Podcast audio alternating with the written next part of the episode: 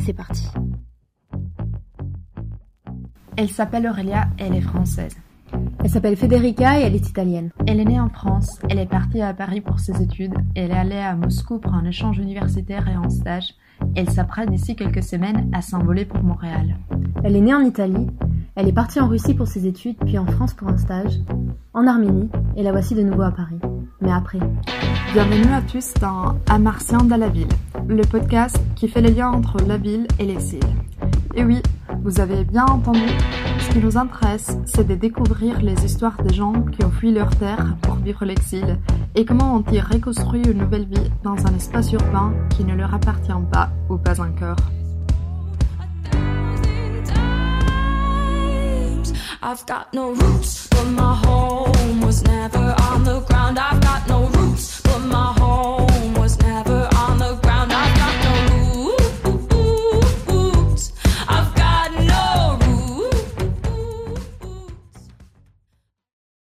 Céline, elle m'est tombée dessus quasiment par hasard au bout de deux semaines au Pérou. Mon arrivée avait été brutale. Une quinzaine d'heures de vol de Rome jusqu'à Lima, un décalage horaire qui m'empêchait de dormir la nuit et enfin, un nouveau travail dont, euh, pour être tout à fait honnête, je ne comprenais pas grand-chose. Les tout en espagnol. J'étais dans cet état quand un post sur le groupe des expatriés à Lima attire mon attention. Une fille au prénom français cherche un cours de pilates dans un quartier pas trop loin du mien. Je lui écris, elle me répond. On se donne rendez-vous le jour même dans un café des Barranco. Avec Céline, je découvre qu'on peut vivre au rythme des Péruviens sans culpabiliser quand on a envie de rester entre Européens, car euh, c'est déjà assez dur d'être seul à l'autre bout du monde. Elle nous raconte comment sa passion pour l'Amérique latine soit née suite à un échange au Costa Rica quand elle avait tout juste 18 ans, et comment le Pérou lui a donné la possibilité d'exercer la profession dont elle rêvait quand elle était gamine, celle d'archéologue. Dans l'espoir de vous avoir donné assez envie, je vous laisse découvrir le parcours de Céline et ce rapport à la ville de Lima. Bonne écoute Aujourd'hui, nous sommes en compagnie de Céline. Céline, merci beaucoup d'être ici. De rien, avec plaisir. Euh, et oui, parce que avec Céline, on s'est rencontrés un peu par hasard. Après, je vais vous expliquer. Euh, mais je suis très contente qu'elle ait accepté de venir ici, même si elle avait aussi, euh, je pense que tu avais une amie à rencontrer cet après-midi. Oui, mais bon, c'était aussi déjà prévu. Donc, ok, parfait, parfait. ok, on commence du coup tout de suite. Céline, est-ce que tu peux expliquer à nos auditeurs vient tout? Alors, je, viens de, je viens de Belgique, de Louvain-la-Neuve plus exactement, qui est une, une ville un peu au sud de Bruxelles. Et maintenant, j'habite euh, désormais euh, à Bruxelles quand je suis euh, en Belgique. Ok. Et, et du coup, pourquoi tu as choisi de t'exiler dans cette ville Après, c'est pas un exil parce que je sais que tu viens ici juste quelques mois par an, mais est-ce que tu peux nous expliquer dans quel contexte tu as décidé de venir à Lima si, on, si c'était pas clair? Alors la première fois que je suis venue à Lima, c'était dans le cadre d'un échange universitaire Erasmus. Donc je suis venue pour six mois euh, faire une année, un semestre de master ici à Lima. Mhm.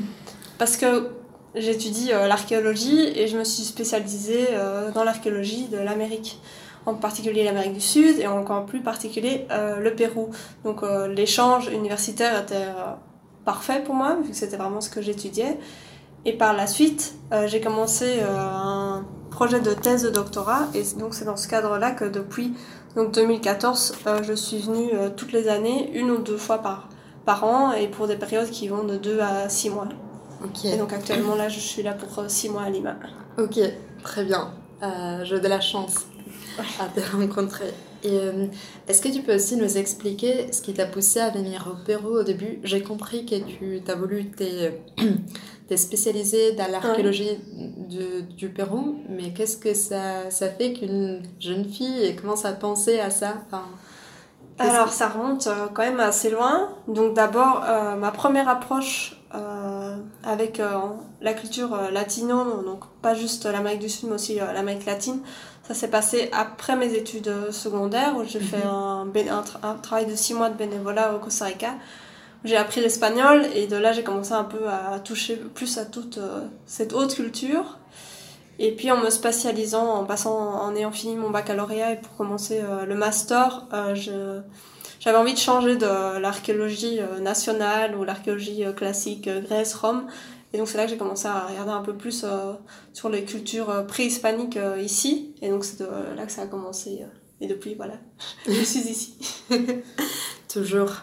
Et, euh, et aussi, euh, si je ne me trompe pas, tu m'avais dit que euh, qu'après tes études, tu étais allée aussi aux États-Unis avant de venir en Amérique latine. Et qu'est-ce, qu'est-ce que ça fait que tu pas devenue, je sais pas, folle des États-Unis? Je sais que niveau archéologie, il n'y a, y a pas photo. Mais, mais pourquoi Parce que je sais aussi que pendant tes études, tu as animé des organisations, si je ne me trompe pas, des, des hispanophones, euh, d'amis de l'Amérique latine. Qu'est-ce que ça fait que tu te sois tellement euh, passionnée de cette culture? Euh, En fait, avant du coup de commencer l'université, j'avais pris une année sabbatique et donc j'ai passé six mois aux États-Unis mhm. dans une famille d'accueil et puis six mois alors là au Costa Rica. Et l'expérience a vraiment été. je me suis sentie beaucoup plus proche culturellement et même si c'est très différent de la culture enfin, de, l'Europe. Je me suis sentie beaucoup plus proche des gens que j'ai rencontrés au Costa Rica que de mon expérience aux États-Unis. Mhm. C'était vraiment un monde dans lequel euh, j'avais envie de connaître encore plus. Mhm. Et puis là, avec les années, on rencontre même d'un pays à l'autre, c'est très différent, même à l'intérieur même d'un pays, c'est aussi très différent, donc mhm. c'est une culture très riche. Et aussi, j'ai vraiment aimé euh, apprendre l'espagnol. Et donc, la langue aussi euh, m'a porté là-dedans. Ouais, t'inquiète, on va en parler aussi. Et euh, est-ce que tu te voyais travailler la plupart du temps à l'étranger et pas, bah, pas en Belgique, moi je pense Avec l'archéologie? Oui, bon, évidemment, avec la, vu le sujet que j'ai choisi, c'est courant de devoir partir pour des missions plusieurs mois à l'étranger j'ai quand même toujours, euh, depuis, euh, depuis petite, beaucoup aimé les voyages. Donc, mhm. toujours aimé partir euh, découvrir des autres endroits. Donc, je crois que c'était pas tellement surprenant pour moi de me dire que j'allais passer de nombreux mois de ma vie mhm. hors de la Belgique, même si moi, la Belgique reste quand même encore très importante. ok. et est-ce qu'il y avait déjà des migrations? Je sais qu'on ne peut pas parler de migration, surtout que tu restes ici juste, euh, comme on l'a dit, de 2 à jusqu'à 6 mois. Donc c'est pas, pas permanent aussi ton séjour à Lima, au Pérou? Mais quand même, est-ce que ta famille avait déjà connu des migrations? Euh, Non. Ou des... Euh, de ma famille, j'étais la première à être partie euh, aussi longtemps à l'étranger. Et aussi loin, je suppose. Oui, aussi loin. Après, maintenant, ma soeur aussi, elle a, qui, ma soeur euh, cadette, elle a aussi euh, fait des expériences comme ça de plusieurs mois dans des échanges, etc. je pense qu'une fois que la, la première euh, y va, c'est bon. Les parents... puis, ouais. Je crois que maintenant on peut dire qu'on est une famille quand même de globetrotters. Ouais. Il y avait parfois des moments où on était tous dans des pays différents, mais... Ouais. Elle est partie où Elle a vécu en Bolivie, en Nouvelle-Zélande. Ah ouais, elle a aussi Bolivie. Elle a été aussi en Islande, en Équateur, donc. Euh, ok. Très On rigole pas avec sa famille. Euh, ok. Et du coup, à quelle langue parlais-tu quand tu es arrivé à Lima pour la première fois? Est-ce que tu parlais déjà espagnol? Je parlais déjà espagnol parce que je l'avais appris euh, au Costa Rica, mais j'avais un niveau quand même encore. je comprenais tout, Uh-huh. Mais j'avais quand même encore régulièrement des fautes, euh, on va dire un niveau intermédiaire avancé. Uh-huh. Par rapport maintenant, quand je vois l'espagnol que je parle maintenant, même des amis me disent oh, il n'y a pas photo, j'ai vraiment beaucoup euh, évolué, maintenant je me sens beaucoup plus à l'aise, il y a un vocabulaire beaucoup plus large. Est-ce que tu vois la différence entre l'espagnol et le péruvien L'espagnol d'Espagne, tu veux dire Oui, l'espagnol que tu apprends à l'école quand tu es en ah, Europe, je veux dire. Ben, comme moi je l'ai appris au Costa Rica, j'ai tout de suite appris euh, ah l'espagnol ici. Mais il y a quelques années, j'ai repris des cours d'espagnol euh, à Bruxelles pour euh, des cours avancés. Et oui, là, comme les cours étaient donnés par des Espagnols, mhm. il y avait des mots ou des expressions que je ne connaissais pas du tout, des formations de phrases que je disais que les gens ne comprenaient pas parce que mhm. l'espagnol est différent. Et même maintenant, je commence à pouvoir identifier au sein des pays hispanophones d'Amérique du Sud, d'où Mhm. d'où viennent les gens. Je commence à pouvoir dire, ah bah ça c'est plutôt un Argentin, un Chilien, un Péruvien. C'est quoi l'espagnol le plus simple? Je pense que le péru- les péruviens, Ouais. c'est assez simple. Ouais, au niveau par exemple du débit, les gens parlent assez, euh, assez lentement Mhm. par rapport à d'autres euh, pays. bien ça. Donc euh, pour commencer, c'est très bien. C'est génial pour les débutants, je confirme. Et, euh, et du coup, euh, est-ce que euh, parler autant l'espagnol a jamais euh, eu des effets, disons, secondaires sur euh, ta connaissance, enfin, sur ton utilisation du français. Ouais, parfois que- quand, quand je reviens en Belgique, ça va. Pendant quelques jours, Ouais. pendant quelques jours, quelques semaines, parfois j'ai des mots en espagnol qui sortent. Ouais. Et je fais aussi, même quand je suis ici et que j'écris en français euh, à ma famille ou à des amis, parfois j'ai des erreurs. euh, Mhm. mon français se détériore un peu aussi. Ouais. C'est pas nos- enfin, je vais avoir tendance à mettre des mots espagnols, mais les, les arranger. euh. Comme si c'était du français. comprends. Et donc ça, c'est un peu euh, un point négatif. Et donc c'est pour ça que j'essaye de quand même garder, euh, de lire quand même encore pas mal en Ouais. français, parce que bon, rien qu'au niveau euh, professionnel, euh, je dois quand même garder un niveau de français, une orthographe impeccable, aussi bien que, même si j'écris beaucoup en espagnol Mhm. maintenant. Ouais, je sais que tu fais aussi dans le cadre de ton euh, doctorant, Mhm. tu fais aussi des conférences, tu Ouais. donnes des conférences en espagnol. Ouais, jusqu'ici, la, la majorité c'était chaque fois en espagnol, parce Ouais. que ça, ça se déroulait en Amérique Les latine. français, ça s'utilise pas Non. trop. À moins que je, que je fasse euh, un exposé ou quoi euh, en Belgique, ici non, ça va être espagnol ou anglais, Mhm. mais la priorité va quand même être donnée à l'espagnol pour pouvoir toucher un public beaucoup plus, plus large. Ouais, ouais, c'est clair. Et euh, est-ce que tu peux aussi euh, dire à nos auditeurs comment est-ce que tu trouves les livres en français ici? Parce que ça m'a amusé le fait que... Voilà, Ah oui. continue. Mais généralement, en fait, du coup, comme je sais que je pars pour de nombreux mois et que j'ai beaucoup de temps dans les transports en commun, je pars avec beaucoup de livres. Et puis quand j'arrive au bout, euh, je contacte des gens euh, de- dans les groupes euh, Facebook d'expats, euh, les gens poster des, des messages pour faire des échanges de livres. Donc ça permet aussi de rencontrer des gens. Donc des personnes que j'ai rencontrées dans ce cadre-là parce qu'on s'est échangé deux bouquins en français. Ouais, c'est sympa. Ça change un peu des posts que tu trouves sur les groupes Ouais, Facebook d'ex- d'expats, Ouais. je pense.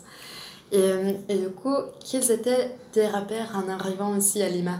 À partir des quand tu étais étudiante Mhm. euh, jusqu'à, évidemment, maintenant. ouais, à maintenant. Bah là, quand je suis venue comme étudiante, en fait, euh, des deux années avant, on avait eu euh, accueilli une étudiante péruvienne dans ma famille. Mhm. Et donc au début, elle m'a un peu quand même donné euh, des tips et m'a aidé un peu à me dire euh, comment me, retrouver dans la ville. Et aussi l'université, en fait, elle faisait... euh, on avait droit à plusieurs euh, séances euh, d'information euh, assez euh, exhaustives sur euh, comment vivre à Lima. Et là, quand j'étais à l'université, comme on était dans une maison à 15-20, euh, tous des étudiants étrangers, mais il y avait aussi des étudiants péruviens Mhm. dans la maison, donc ça c'était euh, assez euh, utile pour euh, s'y retrouver. Et puis au fur et à mesure, je me suis fait euh, des amis péruviens. Mhm. Et surtout en revenant après, bah, évidemment, les étudiants étrangers que j'avais rencontrés la première fois, ils étaient plus au Pérou. Et donc là, j'ai commencé à avoir des contacts plus forts en fait avec euh, aussi bien euh, des amis archéologues principalement, mais aussi euh, d'autres amis péruviens qui m'ont que j'ai revus et en revenant à chaque fois. Mhm. Maintenant, je reviens sans, sans, sans aucun stress parce que Ouais. j'ai aussi, euh, je considère euh, d'avoir, euh, je me repère facilement maintenant dans la ville, je connais des gens et donc, Ouais. donc c'est plus un grand stress de me dire ah je vais repartir six mois là-bas parce que Non. je me sens un peu chez moi quand même maintenant. Ouais, c'est tellement bien. En fait, c'est euh, ici on dit que c'est exactement ça le euh, le point, enfin, comment dire, l'objectif final, c'est de se sentir chez soi dans un nouveau pays. C'est ça le la sensation qu'on veut atteindre euh, Ouais. finalement. C'est ça le euh, la destination de tout euh, processus d'intégration. Donc euh, voilà, j'ai déjà une réponse en fait à une des prochaines questions. Et, euh, et, euh, par contre, je voulais savoir quelles étaient les difficultés majeures que tu as rencontrées à Lima. Je pense qu'elles n'étaient pas peu. Ah oui, euh, ça. ben, Dis-nous.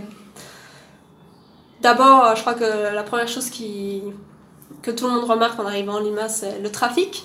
Je confirme. Et on a beau s'y habituer, entre guillemets, euh, ça reste quand même parfois un obstacle euh, rien que pour rencontrer, pour aller voir des gens, parce qu'on sait jamais vraiment estimer euh, si ça va nous prendre une demi-heure ou deux heures. Euh, donc ça, c'est vite, le, vite quelque chose qui a tendance à être un peu euh, pesant parfois à long Mhm. terme. Sinon, euh, le fait d'être étrangère ici, je passe pas inaperçu.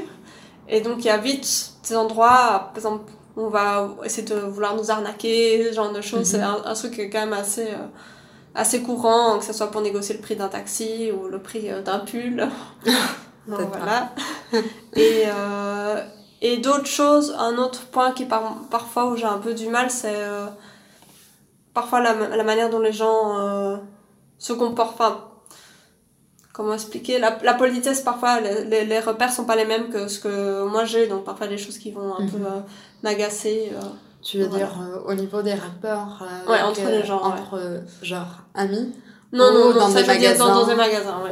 Tu vas faire la file, mais les gens vont venir se mettre devant toi comme si de rien n'était, Ah, ou ce genre de choses. Ouais, d'accord. voilà. Rien monter dans un bus quand il y a trop de monde, les gens vont commencer à se pousser de manière euh, un peu violente, et donc euh, parfois ce genre de comportement. vrai euh, parce que moi, je pas trop l'expérience. Enfin, j'essaie d'éviter au moins jusqu'à maintenant euh, de prendre trop des transports publics. Et, euh, mais je sais que tu le prends souvent pour aller Ouais. à ton travail parce que c'est ouais. hors de Lima, Ouais. donc tu es obligé. Et est-ce que tu peux nous parler aussi de, de qu'est-ce que c'est un combi Alors, un combi, donc en fait ici à Lima, il y a les transports euh, publics euh, officiels de la ville, puis d'autres transports qui sont aussi officiels, mais qui sont à des compagnies privées. Et donc, euh, c'est des bus euh, de. Ça va. Il y a des tailles très différentes. hein. Il y a des grands bus comme on verrait chez nous, et d'autres euh, qui sont plutôt des gros vans avec une quinzaine de places peut-être.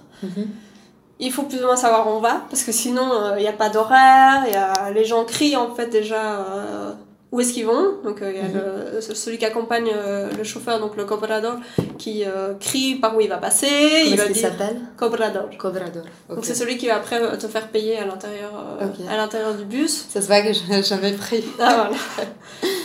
Et donc euh, une fois qu'on est dedans, mais il faut payer. Mais par exemple, il va crier que le bus, il y a de la place, il y a de la place, alors qu'à l'intérieur, on est déjà serré comme des sardines. Euh, On va se- nous forcer à nous dire oui, mais il faut se pousser à l'arrière. C'est vraiment chaque fois. euh, Ouais, parce Une aventure, c'est euh. lui qui gagne. C'est pas comme si oui, il ça. recevait un salaire tous les mois. Ouais. Et comme c'est aussi des compagnies du coup privées, il y a parfois plusieurs compagnies qui font la même route.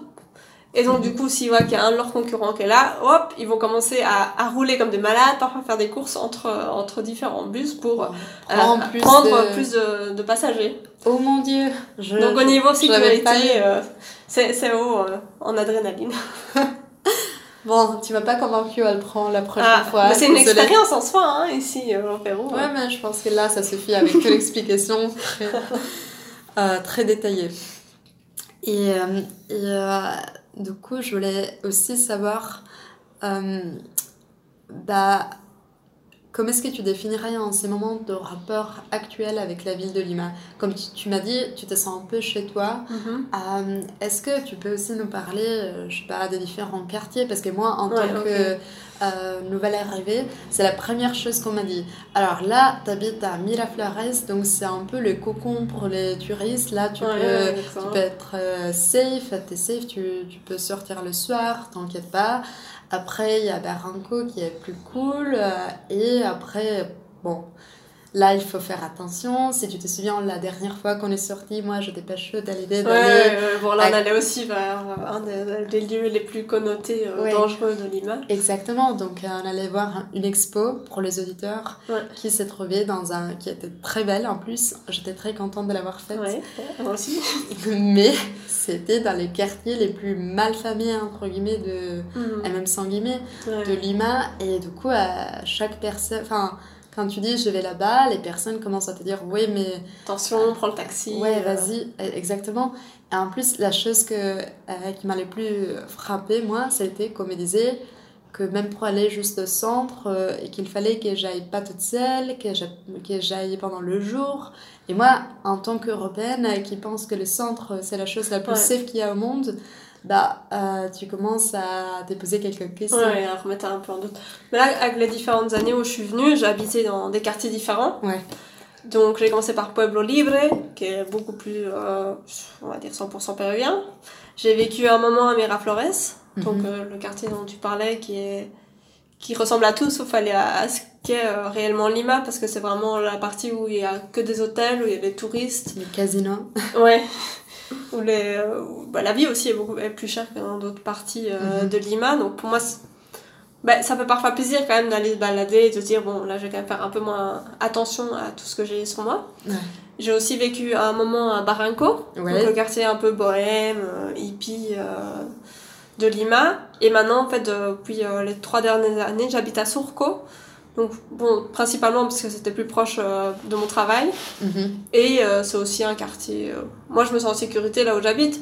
Après, c'est comme dans toute la ville, il faut toujours avoir un peu plus d'attention à tout ce qui se passe. Et ouais, mais dans, de manière générale, la ville est tellement énorme que d'un quartier à l'autre, il y aura à chaque fois une partie qui est, on va dire, bien, Ouais. bien au niveau de la sécurité. Et puis, il y aura toujours la bonne partie de ce quartier et la moins bonne partie de ce Ouais. quartier où il faut avoir plus C'est ça attention. aussi qui, qui m'angoissait un peu quand Ouais. je voulais sortir parce que je me disais ouais tu vas voir il y a des rues qui sont très bien après tout d'un coup il y a des rues qui, Ouais. ah, dans lesquelles il faut pas aller et le fait que c'est juste une rue qui change et que tu Ouais. peux pas savoir si tu es en sécurité ou pas c'est ça qui On le note Ah. vite, hein, moi je pense. Tu te rends vite compte Ouais, euh, là où te- tu sens. ouais. Et en fait, aussi un, un désavantage que nous on a, c'est que comme les gens vont directement voir qu'on est étrangère, on est vite repérable euh, dans un endroit, même si c'est un endroit populaire, on va vite voir, ah mais là-bas il y y a une gringa, donc euh, une non péruvienne. Et donc s'il faut attaquer, enfin pas attaquer, mais s'il y a quelqu'un qu'il faut pickpocketer, et ben on va, on va reprendre cette personne-là parce qu'elle est, on va dire, pas qu'elle a plus d'argent parce qu'elle est étrangère. Donc Mhm. c'est pour ça que parfois il faut plus redoubler, même si je m'habitue en fait à par exemple prendre le bus tous les jours Mhm. et me sentir euh, à l'aise et bah, je connais mes marques, je sais où je dois descendre, etc. Mhm. Les gens que je chaque fois voir dans le bus, chaque fois des personnes différentes, donc eux ils vont chaque fois dire Ouh, qu'est-ce qu'elle fait ici ici? Ouais. Parce que la, la partie où je vais travailler, c'est pas du tout euh, dans Lima, c'est hors de Lima et là il y a, a aucun touriste, il y a, Mhm. personne euh, d'étranger. Parce que même si tu habitais ici pendant désormais 4 ans, c'est ça, Mhm. à plusieurs reprises, tu peux. tu- ouais, comme tu as changé en plus à chaque fois des quartiers, tu te sens pas vraiment d'un quartier en particulier. Non, Et ça non. coup- ouais. Et du coup, tu connais pas beaucoup les gens de ton quartier. Après, je, Il n'y a pas dire- tellement cette notion, je trouve, de, Ouais, de connaître son voisinage. ouais. Et en plus, comme tu dis, c'est tellement énorme. Genre, euh, pour faire comprendre aux auditeurs, en fait, si vous voulez changer des quartiers, il faut juste prendre un Uber euh, ou un, un bus. Il y en a parfois pour deux heures, ouais. Et Mais ouais, ça, c'est vraiment, vous pouvez pas dire euh, d'aller dans un quartier juste en marchant. Ou peut-être quelquefois oui, mais Ouais. il faut toujours passer pour des mauvaises parties, donc c'est pas la chose la plus Ouais. conseillée au monde. Ouais, je circule pas tellement à pied, non. Ouais, non, moi non plus. hein. Mais c'est vrai que pour, par exemple, voir des amis, bah, il faut se dire, bon, allez, hop, c'est parti pour euh, une heure de trajet pour aller prendre un, un verre avec quelqu'un. Ouais, je La notion du temps est, est différente. euh. Du coup, c'est pour ça que tu sors souvent avec ta coloc. Ouais, là, c'est plus facile, ouais. Ok. Euh, et euh, je voulais aussi savoir, du coup, avec cette, euh, avec cette nouvelle connaissance euh, euh, de tout ce qui se passe euh, aux en Amérique du Sud, Oui. avec euh, euh, toute la culture qui t'a sans doute appris du Pérou, euh, qu'est-ce que tu aimes bien ramener chez toi, donc en Belgique? Qu'est-ce que c'est quelle, quelle partie de la culture euh, péruvienne ou d'Amérique du Sud souhaites-tu euh, euh, ramener en Europe? Par exemple, un aspect qui, pour moi, euh, je trouve est beaucoup plus présent ici que chez nous. Bah, c'est souvent quelque chose qui revient assez souvent, mais c'est vrai, c'est la partie euh, chaleureux, où les gens ici vont parfois plus, plus vite se parler, euh, Mhm. être moins froid, même si je suis assis dans le transport, on va parler avec ton voisin, ou un arrêt de bus, ou, euh, donc il y a un peu plus de... Ouais. Moins de formalité, euh, les gens sont plus vite euh, cool. euh, Ouais. mais entre ça et être vraiment ami, c'est pas tout de suite la même. Parfois, t'as une impression, ah, oui, c'est tout de suite mes amis, mais euh, faut quand même après. euh, Il y a d'autres étapes, mais c'est vrai que le- la, la première approche avec les personnes est parfois plus facile et euh, Mhm. plus rapide. euh. Même dans la rue, on te, on te dit souvent euh, bonjour, qu'est-ce que Après, je sais jamais si on me le dit parce que quand Ah, tu ouais. dis je suis gringa. ou- Ouais, à Miraflores, c'est sans doute pour ça, mais Non, mais. ouais, peut-être. Et c'est coup- aussi des expériences que j'ai eues hors, euh, hors de Lima, donc dans les parties euh, plus en- dans les, dans les autres provinces aussi. où Mhm. parfois, c'est- t'as moins le stress de la ville, moins le trafic, et donc parfois, là, enfin, des autres expériences aussi. euh.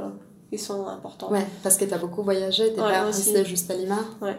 Et Et un- une autre chose aussi que je ramène, c'est la gastronomie du Pérou. Ah là là. On peut pas éviter le sujet. Et donc là, ouais. On ça, vient de quand même- manger un ceviche. Ouais, Très ça tombe à important. point. Et donc, ouais, ça, c'est quand même quelque chose euh, Tu que cuisines? Ouais. Tu cuisines euh, péruvien quand t'es en Oui, pas tous les plats, hein, mais euh, Ouais, ouais, certains trucs, oui. Bah, le lomo saltado, le papa la huancaina, le ceviche. Le donc- ceviche, Ouais, aussi. c'est pas trop dur à faire? Ben, t'as besoin du poisson frais, cru, et puis tu fais la, la marinade, donc à base de énormément de jus de citron. Plus quelques épices, je laisse tremper, Ok. macérer quelques heures, et puis hop, Ok. c'est prêt. C'est pas le plat le plus compliqué, c'est pas le, le, plat, le plat le plus compliqué euh, ici au Pérou. ouais.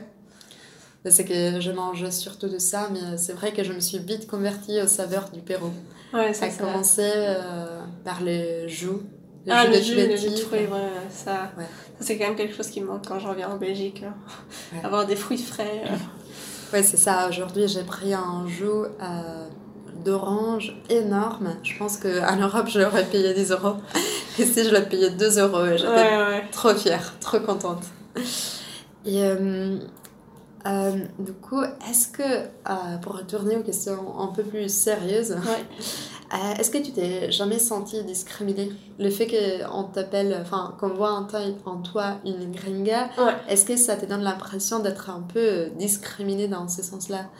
Ça. Qu'on te regarde différemment? Oui, oui, ça oui. Parfois, bon, on s'habitue, mais c'est quand même parfois un truc qui est un peu lourd à long terme de dire, bon, allez, on peut pas marcher tranquille dans la rue parce que s'il y a des endroits, euh, des quartiers, on va vite te dire, ah, gringa, ou euh, Ouais.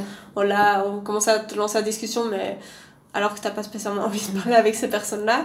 Mhm. Et aussi au début, bon, maintenant avec toutes les applications pour le taxi, il y a plus tellement ça, mais Mhm. avant, je- c'était chaque fois prendre le taxi dans la rue, et donc il faut passer euh, pas mal de temps pour négocier le prix et tu sais que même quand tu montes dans le taxi après avoir descendu de 5 soles tu payes encore plus cher que ce que ça vaut vraiment simplement parce que euh, t'es toi, étrangère, tu parles espagnol, Oui. donc... euh, donc ça c'est quand même un avantage que j'ai je me dis pour des touristes qui viennent sans parler espagnol c'est Mhm. euh, tu te fais d'office arnaquer partout quoi. Ouais. Enfin, moi, je comprends plus ou moins, mais ça n'a pas, ça pas empêché d'être ar- arnaquée ce matin. coup. Euh, et avant de, en fait, euh, de te poser les dernières questions, Ouais. j'ai envie de te poser une question qui n'a absolument rien à voir, mais je viens juste y penser. Euh, la première fois qu'on s'est rencontrés, euh, on a touché déjà la question de migrations ici interne au Pérou. Ouais. Et euh, tu m'as donné une explication un peu du fait qu'il y a de la discrimination interne Ah, ouais. contre du racisme, contre certains, euh, certaines personnes qui viennent pas de Lima, Ouais. donc qui, vient, qui viennent euh, justement de la pro- province. De, de province. province, oui. Donc, Ouais, soit de- province. des Andes, soit euh, de Ouais. l'Amazonie. Exactement. Est-ce que tu pourrais euh, nous en parler un petit peu, euh, juste euh, très vite, pour que nos auditeurs comprennent un peu la situation, grosso modo? Ben, en, en soi, on peut dire que le Pérou est divisé en trois grandes parties. Donc, il y a la côte, où se trouve Lima. Il y a les Andes, donc euh, la chaîne de montagnes. Et puis après, euh, il y a la partie euh, amazonienne. Et de manière générale, les, les provinces les, en, en- dans les Andes sont plus pauvres que les provinces de la côte. Et en Amazonie aussi. Et donc, il y a quand même une... Comme les gens sont quand même typés différemment physiquement, on va, ça se voit. Donc, les- dans, donc, par exemple, les gens, surtout les, les Liméniens, vont vite voir ah mais non mais celui-là il est vont se sentir supérieurs en Mhm. fait à ces autres personnes qui Peu migrent importe la parfois classe sociale. Ouais. euh, donc, qui migrent pour euh, qui migrent à Lima par exemple pour chercher du travail Ouais. parce qu'elles vont se sentir supérieures il y a aussi la couleur de la peau Ouais. donc chez nous on est bien bronzé ici euh, il y a quand même encore le assez important que euh, ceux qui sont plus blancs hein, ils sont plus beaux etc et comme souvent les gens qui viennent de ces autres euh, provinces euh, ont la peau plus foncée et donc du coup parfois il y a aussi euh, cet aspect là qui joue euh, donc voilà Ouais, et tu me disais que ces phénomènes aussi euh, se croisent à un autre phénomène qui est celui de la, de la migration de Venezuela en Ouais. ce moment. Actuellement, oui, maintenant, bah, ça, ça fait déjà depuis euh, quelques années, mais ça s'est surtout int- intensifié l'année passée ouais. euh, et cette année, où il y a vraiment eu un flux migratoire euh, très important de Vénézuéliens. Et on le voit, j'ai entendu des remarques aussi euh, que ce soit à la télé, à la radio, ou des gens même dans le bus qui vont faire des réactions. Et donc, maintenant, tout ce qui arrive de mal au Pérou, Ouais. c'est la délinquance, la d'office de- des Vénézuéliens, euh, etc. Et donc il y a quand même là aussi il y a beaucoup de aussi euh, fausses informations qui circulent Mhm. sur l'aide que apparemment ils recevraient alors qu'il y a quand même là euh, pas mal de, pas mal d'erreurs là-dedans et donc euh, donc maintenant il y a dès qu'il y a des gros problèmes ça va vite être tourné euh, envers euh, les Vénézuéliens. Et j'ai juste une dernière curiosité sur ces sujets. Est-ce que les gens des Andes ou d'Amazonie euh, ont accès à, à l'éducation normalement? Oui oui. T'as aussi, il y a aussi euh, des bonnes écoles, et des bonnes universités aussi. euh. Ouais. Bah, je crois que comme dans beaucoup de pays où la capitale reste euh, le- l'endroit clé pour avoir un succès euh, professionnel dans sa vie. Et donc, je crois que. Et du coup, ça. les étudiants, par exemple, quand toi t'étudiais à Lima, Ouais. est-ce que tu avais aussi des collègues qui venaient de ces parties du Pérou? Euh, un ou deux, ouais, quelques-uns. Parce que comme j'étais dans une université, euh, l'échange était à la- à- dans une université privée, donc c'était l'université les plus chères de Lima, Mhm. donc c'est pas... euh, je crois que c'est pas le plus représentatif, là il y avait déjà une, ségrég- une euh, ségrégation, enfin, par, par le, coût, oui, par le coût de- des études là, donc c'est par certains qui ont des bourses, sinon c'est des personnes qui viennent de familles quand même euh, aisées ou euh, qui investissent énormément là-dedans. hein. Il y a du, enfin, il y a une ségrégation contre les personnes qui reçoivent des bourses. je- Non, non, je- je veux dire que comme c'était pas le. C'est peut-être mal expliqué que comme c'est une université euh, avec un coût très important, déjà les personnes qui sont présentes là, bah, c'est déjà euh, Ah, ok, des personnes qui ont des moyens, Ah, etc. Ok, ok. C'était peut-être pas, c'est pas, peut-être pas la meilleure ouais, université où rencontrer des gens qui viendront euh, Ouais, d'autres parties euh, de l'île- du Pérou. ouais je vois, c'était déjà l'élite. Ouais, là c'est ça. Mais du coup, c'est intéressant de voir qu'il y en avait juste deux, trois, c'est indicatif ça Ouais, aussi. ouais, ouais. C'est parce qu'il y a des gens oui, qui ont. Souvent, s'ils sont là, alors c'est qu'ils ont obtenu euh, Mmh, une bourse pour étudier euh, Ouais. à l'université. Ouais, ok. On est finalement euh, passé, enfin on passe finalement aux questions finales. Alors, quel conseil donnerais-tu à quelqu'un qui souhaite démarrer une nouvelle vie dans un autre pays, une autre ville? Euh, ben, D'abord du courage, parce qu'il y a quand même des hauts et des bas. Euh, dans mon cas, j'ai aussi... je sais pas si c'est mieux de se, juste se mettre avec des gens locaux et de laisser tout à fait euh, tomber la partie des étrangers. Ouais. Moi, dans mon cas, j'utilise, je, je conseille un mix des deux parce que c'est quand même dur de se retrouver à l'autre bout du monde et de se dire bon ben je suis au Pérou, euh, je- enfin là dans mon cas, je vais être que avec des Péruviens. Il y a quand même des moments où on a envie simplement d'avoir une discussion en français, par exemple, ou de parler euh, de choses qu'on connaît de notre propre culture avec, euh, avec d'autres Mhm. expats qui auraient aussi parfois envie de passer un moment avec des repères qu'on a déjà.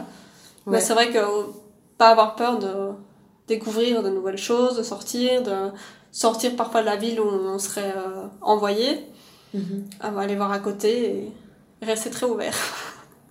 Ouais. Voilà. Merci beaucoup. Et euh, est-ce que tu aurais un livre, une œuvre à conseiller à nos, à nos invités, enfin à nos auditeurs, Ouais. qui évoque le, la Belgique dans ton cas? Alors euh, là, j'ai deux idées de chansons qui montrent euh, un peu une très ancienne, un classique, non, un- une chanson de Jacques Brel, donc euh, le plat pays, Mhm. assez classique et ça. Et sinon quelque chose de beaucoup plus récent, donc c'est euh, Angèle Ouais. qui a chanté une chanson euh, qu'elle chante avec son frère Roméo Elvis qui s'appelle Tout oublié et j'invite vraiment à aller voir euh, le clip parce que je trouve que ça représente assez bien la Belgique avec euh, Ouais. le surréalisme et les, les coups de folie parfois euh, qui n'ont pas de sens. Voilà, Ok. Bon. Merci beaucoup Céline. avec grand plaisir et Ouais, bah j'espère que ça vous plaira et dans tous les cas, moi j'ai appris plein de choses et euh, bon, à la prochaine. Merci à Céline. Merci à elle de nous avoir fait découvrir le Lima qu'elle aime, celui des quartiers chaotiques et des gens chaleureuses, et de nous rappeler qu'il faut du courage pour surmonter les difficultés que tout voyage implique.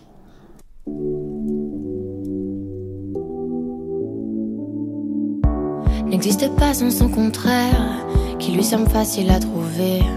Le bonheur n'existe que pour plaire, je le veux. Enfin, je commence à douter d'en avoir vraiment rêvé. Est-ce une envie Parfois, je me sens obligée L'esprit n'est plus à la mode, c'est pas compliqué d'être heureux. L'esprit n'est plus à la mode, c'est pas compliqué. Tout, il faudrait tout oublier. Pour y croire, il faudrait tout oublier. On joue, mais là j'ai trop joué. Ce bonheur, si je le veux, je l'aurai. Pour que vous ne loupiez absolument rien de ce qu'on a dit, dans les notes de l'épisode, vous trouverez les références évoquées au cours de l'interview. Pour ne pas rater les prochaines émissions, abonnez-vous sur votre plateforme podcast préférée. Nous sommes également sur les réseaux sociaux Facebook et Instagram sous le nom de Un Martien de la ville. Si cet épisode vous a plu, ou que vous avez envie de nous donner une suggestion, n'hésitez pas à nous laisser un commentaire, laissez un avis 5 étoiles sur iTunes, ou simplement partagez-le avec vos amis. Car, vous l'avez compris, ça nous aide vraiment beaucoup. Les Martiens de la ville vous disent à la prochaine.